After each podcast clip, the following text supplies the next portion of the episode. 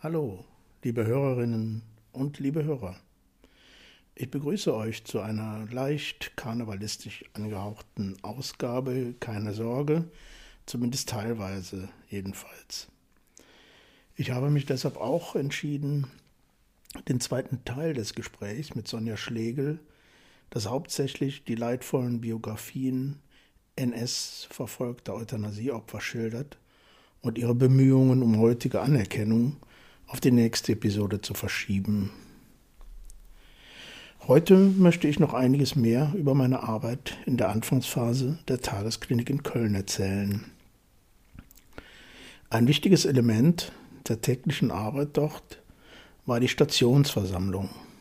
Das war ein tägliches, direkt zu Beginn morgens stattfindendes Gruppengespräch.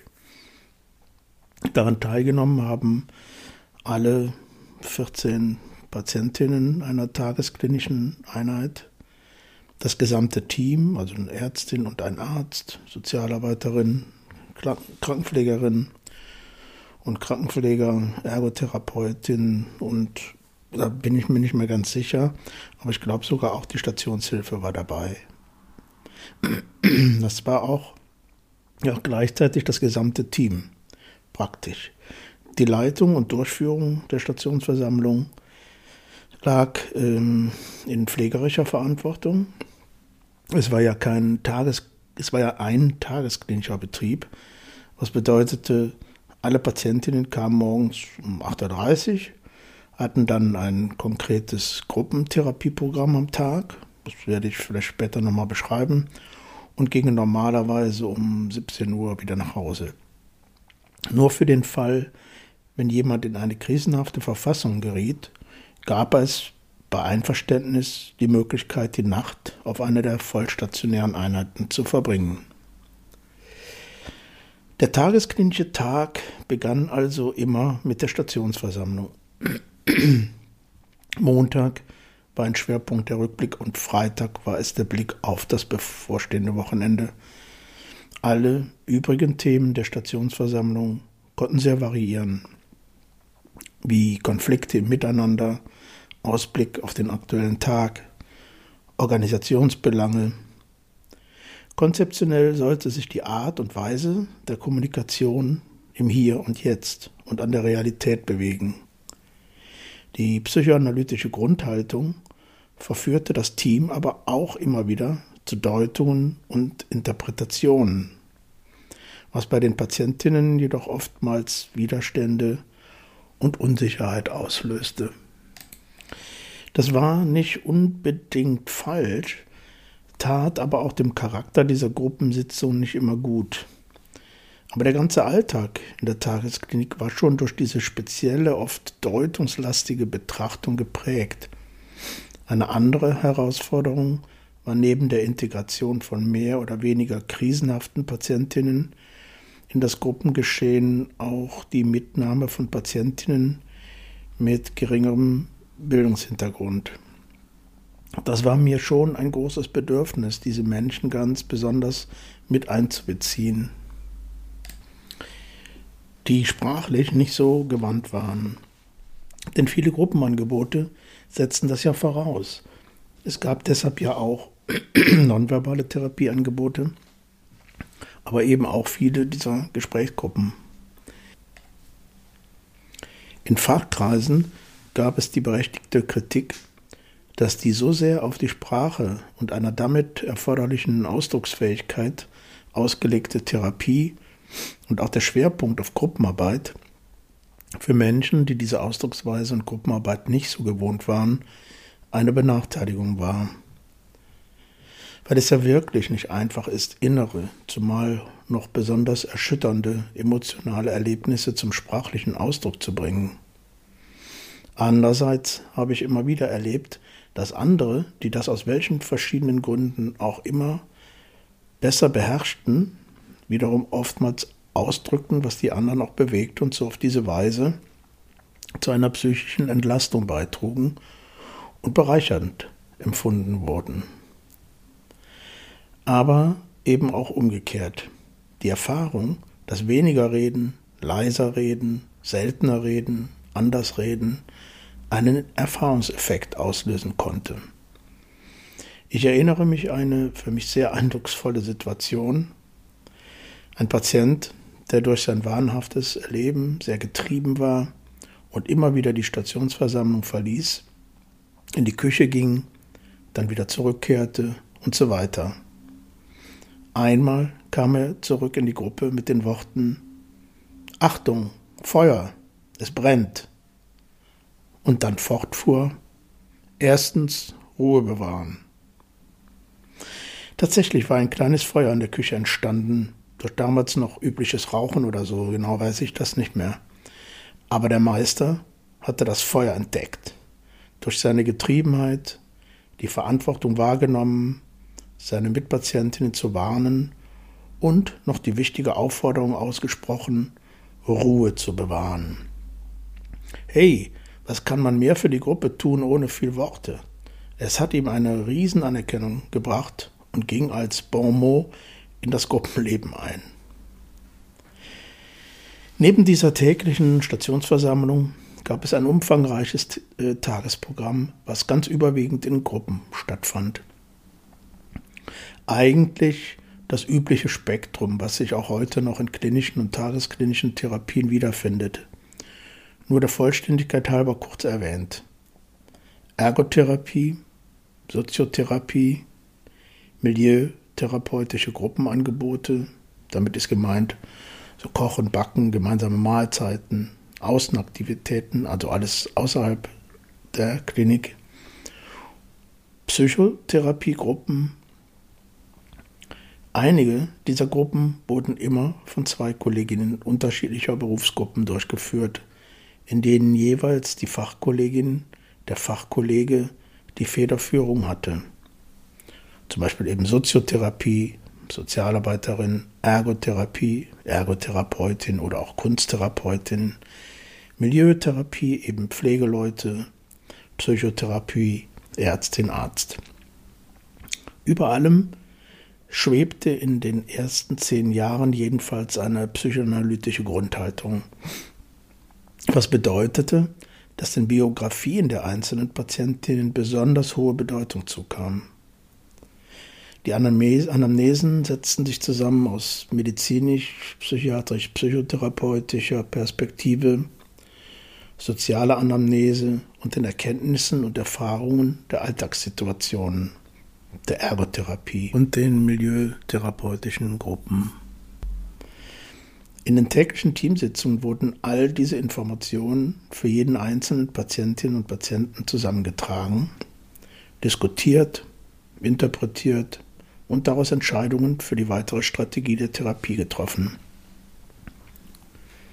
Auch die Frage, wer und wie oft psychotherapeutische Einzelsitzungen bei den Ärztinnen und Ärzten die alle entweder fertige Psychotherapeuten waren oder eben in Ausbildung sich befanden oder auch auf dem Weg in die psychoanalytische Ausbildung äh, waren. Ja, auch diese Entscheidungen wurden in den Teamsitzungen gefällt. Es bedeutete oft auch, eine Auseinandersetzung darüber zu führen, welche Berufsgruppe welche Gewichtung bei diesen Entscheidungen hatte. Anders ausgedrückt waren wir trotz der hoch im Kurs befindlichen Kollegialität und Gleichberechtigung der fachlichen Rollen nicht davor gefeit, immer wieder die ärztliche Rolle zu relativieren. Ich glaube, dass es vielen Entscheidungen im Sinne der Patientinnen gut getan hat, dass diese Auseinandersetzungen zugelassen wurden. Denn nicht immer oder automatisch war die medizinisch, psychiatrisch, psychotherapeutische Betrachtung das Wichtigste.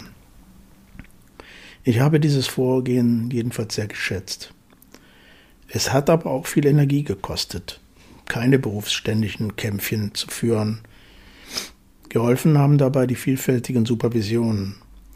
Es gab sogenannte Fallsupervision, eine Supervision der Teamdynamik und später auch eine Supervision der systemisch-analytischen Familiengespräche, die dann immer mehr eingeführt wurden.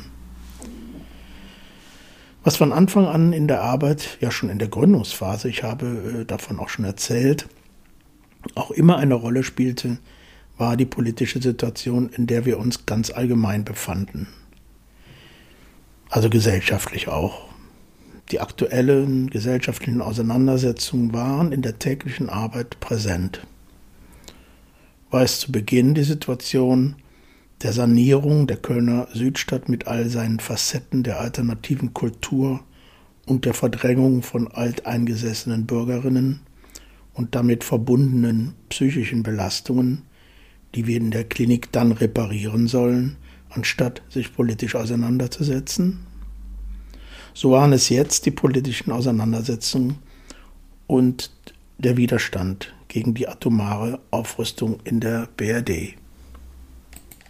Ich habe dazu bei meinen Recherchen einen sehr interessanten Briefwechsel gefunden zwischen einem Kollegen in der Tagesklinik, der an der an einer großen Demonstration in Köln äh, zur oder gegen die atomare Abrüstung, für die atomare Abrüstung äh, teilnehmen wollte. Eben auch da ging es darum, ob man Plakate in der Klinik aufhängt und daraus entwickelte sich ein, Disput, ein, eine Auseinandersetzung innerhalb der äh, Klinik, äh, ob das denn so sein darf, ob man denn Patientinnen und Patienten äh damit einbeziehen darf sei es auch nur, dass sie informiert werden, dass solche Demonstrationen stattfanden, was ja damals, ja und heute im Grunde genommen auch noch, aber damals doch eine sehr, sehr bedrohliche äh, Situation war, dass, dass alle in der Gesellschaft äh, Sorge hatten, was passiert da, wenn da weiter so die atomare Spirale sich dreht bei der Rüstung. Äh, aber all diese, diese politischen Themen, diese gesellschaftlichen Themen, waren auch Teil der Gespräche in der Klinik. Das ist am Ende in jedem Betrieb so, aber hatte hier immer auch die Brisanz, ja, des Themas, wie weit muss man denn als therapeutisch Arbeitender, als pflegerisch Arbeitender denn eine Abstinenz, was diese Themen angeht, äh, bewahren, äh, um ja keinen was ich, unlauteren Einfluss auf, auf Patienten zu nehmen. Das war eine sehr, sehr brisante Debatte und es betraf, wie gesagt, auch, auch viele andere äh, politische Themen. Also es war schon ein sehr politisiertes äh, Klima innerhalb der Klinik. Es waren auch viele Beschäftigte, die sich eben politisch engagierten, nicht nur in diesen aktuellen Fragen, auch parteilich. Und so war es also immer auch auszutaxieren, wie weit können, sollen denn auch Patientinnen und Patienten da in irgendeiner Form mit einbezogen werden. Es ging also nicht darum, die, diese ähm, Patienten damit auf irgendwelche Demos zu schleppen, sondern es ging einfach nur darum, dass was sich Plakate hingen oder dass man eben auch im, im, Gespräch auch auf diese Themen zu sprechen kommt. Wie gesagt, da habe ich einen sehr, sehr interessanten Briefwechsel gefunden, den ich euch einfach äh, vorlesen will. Äh, ich werde die Anfrage des, es ist also ein Brief eines einer Kollegen an die Betriebsleitung. Ihm wurde mit Kündigung gedroht und äh, wenn er sich da weiter in der Form engagiere, ich werde diesen Brief des Kollegen erstmal ganz äh, vorlesen und dann von der sehr, sehr langen Antwort der Betriebsleitung äh, weit über vier DIN A4 Seiten äh, Auszüge bringen. Es ist sehr interessant. Ich werde den Brief mit, mit geschwärzten Sachen, wo was die Namen betrifft, auch äh, in, den, in den Blog des Podcasts stellen, weil ich finde, das zeigt so sehr auch die, ja, die, einerseits die Philosophie, andererseits aber auch den, den, den, die Spannung, das Spannungsfeld, den Widerspruch äh, zwischen therapeutischer Situation und politischem Engagement. So, hier jetzt der Brief des Kollegen. Es war ein offener Brief eines Kollegen der Tagesklinik an den Leiter der Klinik. Lieber, ja sowieso, dieser Brief soll mir einerseits Gelegenheit geben, Ihnen meinen Standpunkt zu dem in den letzten Tagen innerhalb der Tagesklinik akuten Thema, in Anführungszeichen politische Aktivitäten als Mitarbeiter der Tagesklinik, Ausnutzung abhängiger Patienten, Anführungszeichen, zu erläutern und andererseits die Diskussion über dieses Thema zu forcieren. Zuallererst möchte ich Ihnen aber sagen, dass mir durch Ihre Reaktion auf den geplanten Informationsstand, nämlich die Androhung einer fristlosen Kündigung, erstmals wieder klar geworden ist, in welcher Abhängigkeit ich Ihnen gegenüber bin. Und das wohl aus dem Grund, weil ich zu Beginn meiner Tätigkeit in der Tagesklinik wohl teils aus Naivität und teils aus Wunschdenken glaubte, einen Arbeitgeber gefunden zu haben, bei dem solche Praktiken kontroverse Auseinandersetzungen in die Mottenkiste gehörten. Aber nun zum eigentlichen Punkt. Es geht also darum, dass ich als Mitarbeiter dieser Klinik gegenüber den Patienten und der Öffentlichkeit politische und weltanschauliche Abstinenz üben soll. Um Ihnen meine Schwierigkeiten mit diesen ihrigen Forderungen zu erläutern, will ich vielleicht da anfangen, wo auch die Tagesklinik ihren Anfang genommen hat nämlich in einer, in Anführungszeichen, Aktion gemeindenaher Psychiatrie. Anführungszeichen, war ich mir zu Beginn meiner Beschäftigung hier noch unklar über den Begriff gemeindenahe, so kann ich jetzt sagen, dass gemeindenahe für mich heißt, dass die Klinik bzw. deren Aktivitäten in das Geschehen und die Lebensumstände der umliegenden Region und Bevölkerung integriert ist, wird. Einige in diesem Sinne begonnenen Projekte, wie zum Beispiel die Teestube oder Ausstellungen im Haus, sind vielleicht ein Anfang dafür. Aber kann das denn alles gewesen sein? Ist es nicht auch oder gerade wichtig, sich öffentlich als Einzelperson oder Institution, die täglich mit Menschen zu tun hat und die teilweise auch Opfer von widrigen Lebensumständen sind, politisch zu äußern und dabei auch die Betroffenen unter Umständen mit einzubeziehen? Und gerade bei einem Thema wie atomare Bedrohung in Anführungszeichen, bei dem niemand sagen kann, es beträfe ihn nicht, kann es meiner Meinung nach kein Wenn und Aber geben. Um nicht falsch zu verstanden, verstanden zu werden, es geht mir nicht darum, meine Position auszunutzen, um die Patienten zu agitieren, sondern sie als Mitglieder unserer Gesellschaft für voll zu nehmen und auch über die und auch über meine Ängste und dadurch resultierenden zeitweiligen Infragestellungen meiner Tätigkeit in Klammern, wofür überhaupt therapieren, wenn sowieso der atomare Showdown bevorsteht, Klammer zu, zu reden. Sie werden wahrscheinlich sagen, dass meine Ängste mit den Problemen und Ängsten der Patienten nichts zu tun haben. Aber da, wo unser aller Existenz, in Klammern auch die der Tagesklinik, Klammer zu, an einem seidenen Faden hängt, kann die Eingangstür der Klinik nicht auch die Grenze unserer Verantwortung sein, die wir als Institution oder Beschäftigte im Gesundheitswesen gegenüber der Allgemeinheit haben. Vor gar nicht so langer Zeit haben Sie, Herr, sowieso vorgeschlagen, eine Podiumsdiskussion oder ähnliches mit anderen Klinikdirektoren der Umgebung zu initiieren. Ohne diese Bemühungen abwerten zu wollen, die bestimmt auch mit einer Möglichkeit sind, Öffentlichkeit zu schaffen, aber spiegelt sich in Ihrem Vorschlag nicht auch ein Teil der Umstände wider, die die heutige Welt in die derzeitige Situation der permanenten Vernichtungsdrohung gebracht haben? Nämlich, dass die leitenden Autoritäten sich äußern, Fragen der Öffentlichkeit stellen und entscheiden, während die direkt Betroffenen und das in Anführungszeichen gemeine Fußvolk nicht zu Wort kommen bzw. an den Entscheidungsprozessen nicht beteiligt werden. Wir beide sind bestimmt einer Meinung, wenn ich sage, dass wir eine besondere Verantwortung gegenüber den Patienten haben. Aber haben wir nicht auch als Beschäftigte einer psychiatrischen Klinik eine besondere Verantwortung gegenüber der Öffentlichkeit und somit allen potenziellen Patienten? Vielleicht ist es aber auch die Angst davor, dass die Allgemeinheit ein bestimmtes Bild von der Tagesklinik bekommt, die sie und auch andere so vehement gegen politische Öffentlichkeitsarbeit angehen lässt.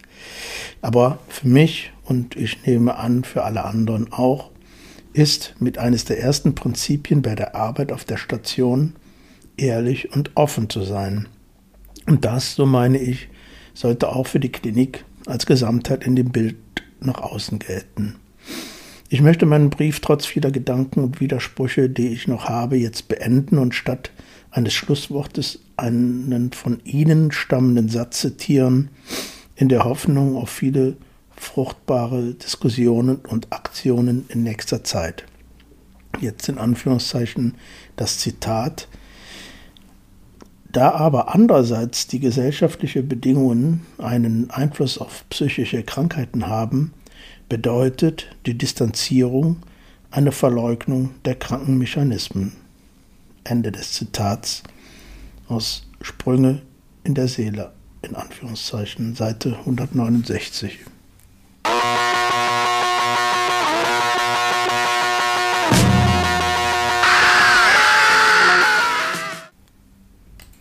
Soweit der Brief des Kollegen. Es folgen jetzt Auszüge aus, wie gesagt, der sehr langen Antwort der Betriebsleitung.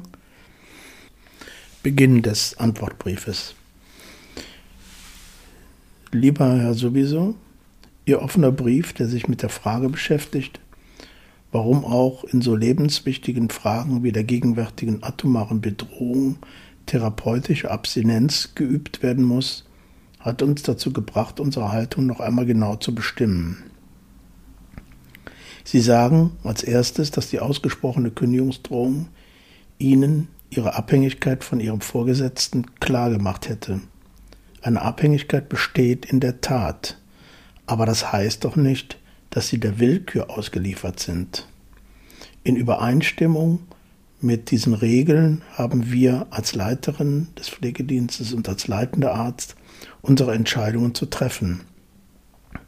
Die Organe des Hauses sind gegebenenfalls am Zustandekommen der Regeln beteiligt und kontrollieren, dass wir in dem gegebenen Rahmen sachverständig entscheiden. Eine dieser Regeln ist die therapeutische Abstinenz, wovon Sie als zweites sprechen. Therapeutische Abstinenz bedeutet, dass wir die Patienten nicht beeinflussen. Das ist gewissermaßen ein unausgesprochener Vertrag zwischen den Patienten und uns, der eine Behandlung überhaupt erst möglich macht.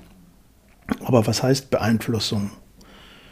Werden Sie fragen, fordern wir die Patienten nicht täglich dazu auf, dieses zu tun und jenes zu lassen? Ja und nein. Aufforderung und Beeinflussung sind erlaubt und oft notwendig, um das therapeutische Setting, also den Rahmen der Behandlung zu sichern. Die Patienten sollen pünktlich sein, über ihre Angelegenheiten sprechen, keinen Dreck in den Flur schmeißen und so weiter. Nun gibt es aber oft genug Situationen, in denen wir die Patienten auffordern, zum Beispiel häusliche Angelegenheiten in bestimmter Weise zu regeln. Und das hat ja mit dem Setting nichts zu tun. Aber auch das ist nur statthaft.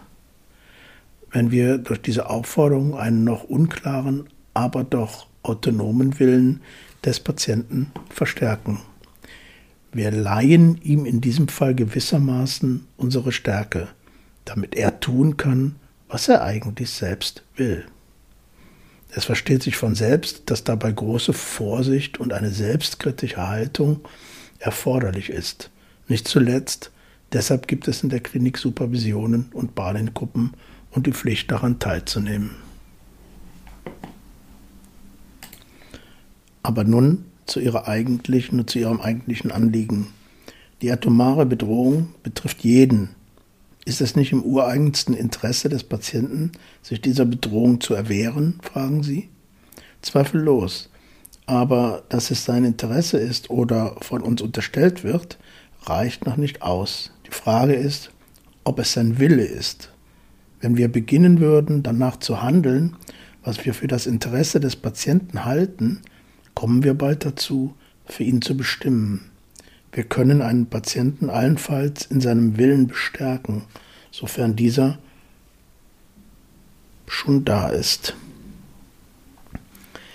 Die Grundlagen unserer therapeutischen Arbeit ist die Überzeugung, dass der Mensch gute Beziehungen zu anderen Menschen braucht, um sich zu einem autonomen Wesen entwickeln, ja, um überhaupt leben zu können. Als Objekte einer guten Beziehung bieten wir uns an. Der Patient soll ein Bild von seinem Therapeuten und seiner Beziehung zu ihnen verinnerlichen. Aber das setzt voraus, dass er so sein darf, wie er ist, mit allen schrecklichen Fantasien und Impulsen, die er haben mag. Wenn die Beziehung so ist, dass sie ausdrückt, der Patient solle sich an eine bestimmte Vorgabe halten, wenn wir ihm direkt oder indirekt vorschreiben wollten, wie er sein soll, dann verinnerlichte er ein Objekt, das in ihm wie eine fremde Macht wirkt. Er fühlt, dass er, wie er selbst ist, nicht sein darf und dass er manipuliert wird. Er bleibt abhängig. Es erscheint wie ein Paradox. Der Patient muss, so wie er ist, akzeptiert werden, damit er das tun kann, was er will, nämlich sich verändern.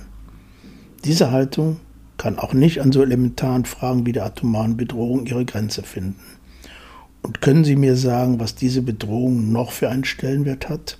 Bei einem Menschen, der in der Psychose sein Selbst bedroht und zerstört fühlt? Für viele Patienten scheint es wie ein Weltuntergang zu sein, wie ihre Fantasien zeigen. Die Verinnerlichung manipulativer Beziehungen führt zu Aggressionen und Paranoia. Das eigene Selbst des Patienten wird dadurch bedroht und zerstört. Und ist nicht der gegenwärtige desolate Zustand der Völker vielleicht Ausdruck dieses, dieses Mechanismus? Dass jede Seite ihre unerträgliche Aggression auf den anderen projiziert und sich darum verfolgt und bedroht fühlen muss? Abstinenz heißt also eigentlich Respekt vor dem Patienten. Sie ist die einzige Garantie, dass seine Würde als Mensch gewahrt bleibt. Wenn Sie Flugblätter an Patienten verteilen oder den Patienten motivieren wollen, ihn ihrem, in ihrem Sinne politisch zu denken oder zu handeln, dann ist das Beeinflussung. Ihre abstinente Haltung kann es erst möglich machen, dass sich der Patient zu mehr Autonomie entwickelt, die wir doch so nötig haben, damit die Menschen sich aus ihrer Unmündigkeit zu befreien lernen. Abstinenz sei eigentlich nur Sache der ärztlichen Psychotherapeuten. Das aber ist in diesem Sinne nicht richtig. Abstinenz von jeder Beeinflussung, so subtil sie auch sein mag, ist für alle eine gleiche Verpflichtung, da die Behandlung nicht alleine durch den Psychotherapeuten, Arzt erfolgt, sondern durch das ganze Team. Ein Unterschied äh, ergibt sich allenfalls darin, dass die Psychotherapeuten von ihren persönlichen Lebensumständen, ihren Neigungen und Eigenschaften möglichst wenig ihren Patienten preisgeben sollen. Bei einem Mitarbeiter des Pflegedienstes zum Beispiel oder einem Sozialarbeiter ist es dagegen sicher oft unvermeidbar oder manchmal auch nützlich, wenn der Patient etwas über ihn weiß. Das ist der einzige Unterschied zwischen den Berufsgruppen hinsichtlich der Abstinenz. Ein weiteres Argument, indem sie darauf hinweisen, dass unsere Angst vor der atomaren Bedrohung die gleiche ist, die auch von Patienten empfunden wird und dass darum ehrlicher wäre, diese Angst mit dem Patienten zu teilen. Ja, aber was heißt Angst teilen? Die Angst vor der atomaren Katastrophe haben wir alle. Es wäre sicher kein Zeichen von Stärke, sie zu leugnen oder gar zu behaupten, dass wir stark genug seien, sie mit Gleichmut zu ertragen. Und es wäre untherapeutisch, dem Patienten vorzuspiegeln, er brauche diese Angst nicht zu haben und soll sich bei uns nur sicher fühlen. Darum geht es auch nicht. Die Frage ist vielmehr, was machen wir mit dieser Angst? Angst ist ein Warnsignal und gehört und in diesem Falle wohl ein sehr vernünftiges. Es sollte uns dazu bringen, so zu handeln, dass wir die Gründe der Angst beseitigen. Das wollen Sie ja auch tun. Aber wenn Sie dabei Ihre Patienten in Ihr politisches Handeln einbeziehen, dann ist es doch Ihre eigene Angst, die Sie dadurch mindern wollten. Sie könnten es doch nicht um der Angst des Patienten willen machen, sondern nur um ihren eigenen Willen und so würden sie ihren Patienten benutzen. Mit unserer eigenen Angst müssen wir anderswo fertig werden. Mit unserer Angst vor der Psychose in unserer Therapie, mit der Angst vor dem Krieg im politischen Raum, der ja nicht an den Türen der Klinik seine Grenze haben wird. Fertig werden wir mit der Angst, kann weder im Hinblick auf die Psychose noch im Hinblick auf den Krieg heißen, sie zu verlieren. Im Gegenteil, indem sie sie haben, können sie ihre Patienten erst verstehen. So kann der Patient sie benutzen, um Stärke zu gewinnen, weil er spürt, dass sie wissen, woran er leidet. Nur verstehen und was nützt das für die Sache des Friedens? Aber vielleicht ist es mit der Angst, die Sie ansprechen, immer das Gleiche. Die Angst vor dem Verrücktsein wird nur verstehen und dann auch dem Patienten helfen können, wer sich mit ihr in eigener Therapie außerhalb der Klinik auseinandergesetzt hat. Und vielleicht muss man erst lernen, mit der Angst vor dem Krieg draußen im politischen Raum umzugehen, um auch gegenüber dem Patienten eine Haltung zu gewinnen, die frei ist von Missbrauch. Sie verstehen jetzt vielleicht, warum uns die Forderung einiger nach Einbeziehung der Patienten in Friedensinitiativen Sorge macht. Liegt nicht der Verdacht nahe, dass hier die Schwächsten benutzt werden sollen? Sie haben mehr oder weniger unterstellt, allein durch ein Engagement bei der Friedensbewegung sei es möglich, einen Beitrag zu leisten. Aber können Sie sich nicht auch vorstellen, dass es in dieser Sache auch andere Auffassungen geben kann? Genauso wie es in der Bevölkerung der Bundesrepublik eindeutig unterschiedliche Vorstellungen über die Friedensbewegung und die Sicherung des Friedens gibt, so wird es auch bei unseren Patienten sein. Und auch diese Patienten, die kein oder ein anderes politisches Bewusstsein haben, haben den Anspruch auf eine Behandlung. Sie haben schließlich eine dritte Frage. Warum legt die Institution ihr Gewicht nicht in die Waagschale, um mehr Menschen für die Sache des Friedens zu gewinnen? Wir könnten dies tun, aber die Institution besteht aus vielen Menschen, deren gemeinsame Willensbildung durch die Satzung festgelegt ist. Es geht nicht an, dass einige Mitarbeiter außerhalb der satzungsmäßigen Entscheidungswege festlegen, wie sich die Klinik nach außen darstellt.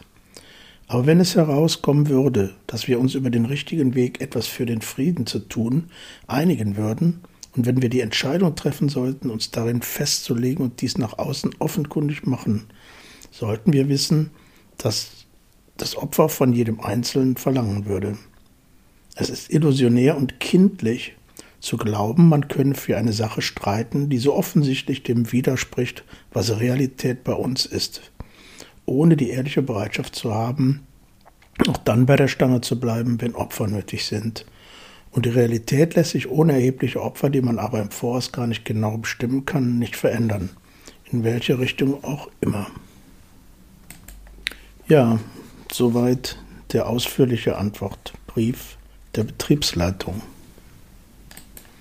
Ich finde es außerordentlich interessant, auch nochmal selbst äh, das zu lesen und mich daran zu erinnern, wie damals äh, eben argumentiert wurde, bestimmte politische Diskussionen raus, außen vor zu halten.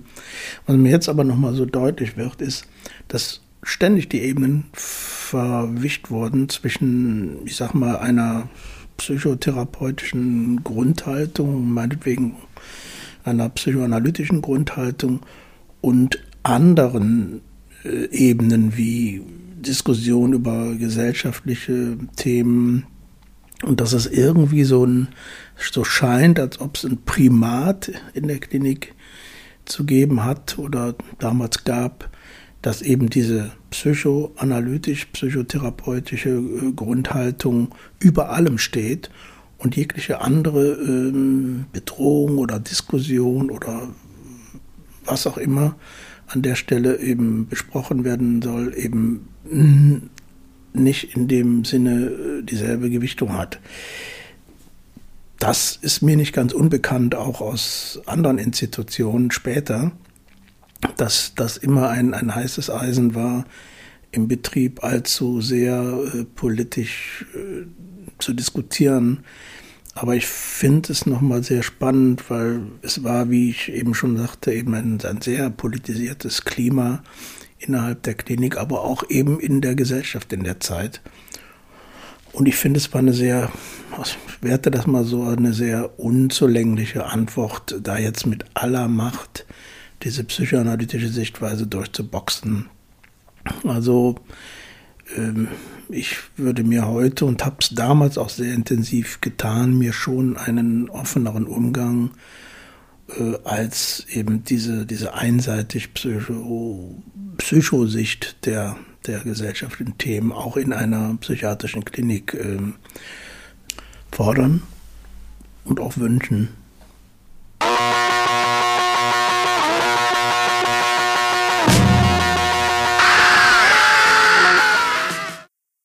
Köln ist heute Weiberfastnacht. Allerdings pandemiemäßig sehr, sehr ruhig. Aber es ist schon irgendwie eine besondere Atmosphäre draußen. Und bevor wir jetzt zu dem eigentlichen Musik, zur Musikabteilung sozusagen kommen, werde ich den Christian, werde ich dich heute mal etwas anders begrüßen. Wenn, wenn geht, dann stoppen wir parat und wir treffen durch Stadt. Und jeder hätte gesagt, Kölle, Allah, Allah, Kölle, Allah. Denn wenn der Trömmelchen geht, dann stoppen wir parat und wir treffen durch Stadt. Und jeder hätte gesagt, ich will dich nicht allzu sehr quälen. Ja. Äh, ja. Ein bisschen äh, wollte ich davon von der Atmosphäre draußen einfangen. Und äh, vielleicht äh, kannst du ja. ja was draus machen heute. Ja, ja ich habe mir auch extra schon die rote Pappnase aufgesetzt, liebe Hörerinnen und Hörer. Denn heute gibt es äh, ja nicht unbedingt einen musikalischen Leckerbissen, aber dafür wird es äh, wirklich karnevalistisch beziehungsweise etwas verrückt. Ähm, Im Jahr 1966 nämlich sitzt ein New Yorker Toningenieur bekifft in seinem Wohnzimmersessel und summt die Melodie eines alten schottischen Liedes The Campbells are coming. Dabei kommen ihm ein paar wehre Gedanken und er macht in den nächsten Wochen einen kleinen Text daraus. Mit diesem Text und ein paar neuartigen Aufnahmetechniken, mit denen er als Toningenieur gerade in seinem Studio experimentiert hat, nimmt er diesen Song in einem für 15 Dollar gemieteten Studio in einer anderthalbstündigen Session auf. Die Freunde, die er dafür braucht, lädt er um zwei Uhr nachts in das Aufnahmestudio ein. Sie brauchen sich hier nur in einen Halbkreis setzen und auf die Oberschenkel klatschen. Als weitere Tonquellen werden dann lediglich noch ein Snare Drum, ein Tambourin und eine Sirene genutzt. Mit der etwa zwei Minuten langen Aufnahme geht der New Yorker dann zu einem Manager des gerade wachsenden Warner Reprise Labels und überzeugt diesen davon, die Aufnahme zu veröffentlichen. Als die Platte dann über die Radiosender gespielt wird, werden innerhalb der ersten fünf Tage mehr als eine halbe Million Exemplare verkauft und sie erreicht am 13. August 1966 den dritten Platz der amerikanischen Hitparade. Kurze Zeit später folgt eine Nummer 4 Platzierung in den britischen Charts. Es dauert allerdings nicht lange und der Song wurde von einigen Radiostationen verboten, weil er ihrer Meinung nach Menschen mit psychischen Problemen verspottet. Vielleicht haben einige der Älteren unter euch schon eine leise Ahnung, um welchen Song es sich handelt. They are coming to take me away, haha. Gesungen, oder sollen wir besser sagen rezitiert, von Napoleon XIV. So nämlich nannte sich der 1938 in New York geborene Jerry Samuels als Autor und Sänger. Er selbst war keineswegs verrückt und hatte schon ein paar andere Songs geschrieben, unter anderem für Sammy Davis und Doris Day. Er hatte einfach nur Lust, einen Song zu machen, den man gemeinhin als Novelty-Song bezeichnet. Das sind Lieder, die eigentlich sinnfrei, dafür aber möglichst humorvoll das Publikum unterhalten sollen. Sie kamen in den 20er und 30er Jahren auf und wurden später in den 60er Jahren noch einmal populär. Andere Beispiele für solche Novelty-Songs sind zum Beispiel der Titel Yakety Yak von den Coasters oder Itsy Bitsy Teeny Weeny Yellow Polka Dot Bikini von Brian Hyland. Napoleon Vierzehnte oder besser gesagt Jerry Samuels jedenfalls textete für das Lied die Klage eines Mannes, der offensichtlich von seiner Frau verlassen wurde und darüber den Verstand verliert.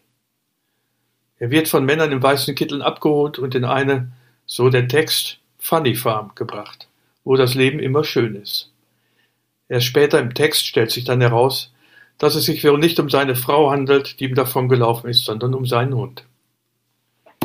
Die Bezeichnung Funny Farm im Text ist eine im englischen Sprachgebrauch früher übliche Verniedlichung für eine psychiatrische Klinik bzw. Irrenanstalt.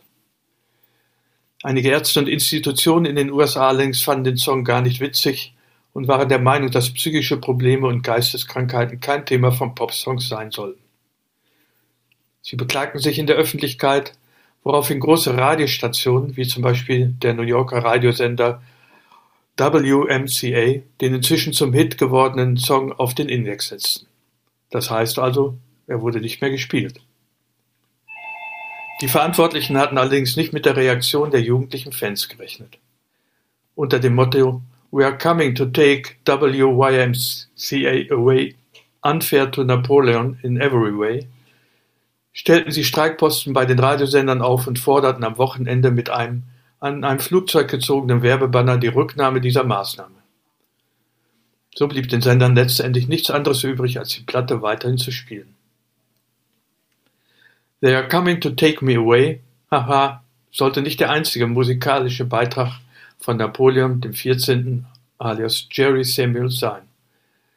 Noch im gleichen Jahr wurde eine LP unter dem gleichen Namen herausgebracht.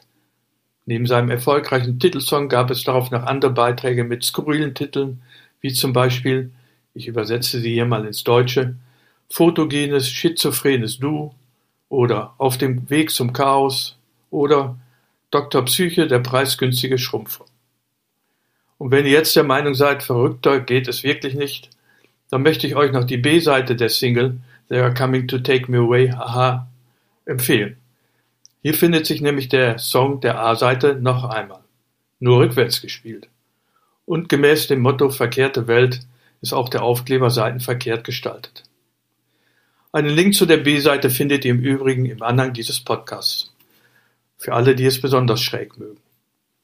Für alle, die es lieber deutsch mögen, gibt es, neben vielen anderen Coverversionen, im Übrigen auch eine deutsche bzw. hessische Version des gleichen von mir vorgestellten Songs. Hier heißt er dann, ich glaub, die holen mich ab, haha. Und wenn ihr jetzt noch wissen wollt, wie es Napoleon den 14. heute geht, er wird im Mai 83 Jahre alt, ist nicht verrückt geworden, sondern betreibt eine Künstleragentur in Philadelphia. Und bevor mich jetzt gleich jemand abholt, hier jetzt endlich der bizarrste Hit der Popgeschichte. They are coming to take me away. Haha. ist halt echt passend zum super, Karneval, ne? oder? Genau, genau. Verrückter geht's nimmer. Nee, nee. Ha, ha, Die hessische Version würde ich mir auch mal gerne hören, oder? Ja, ja, klar.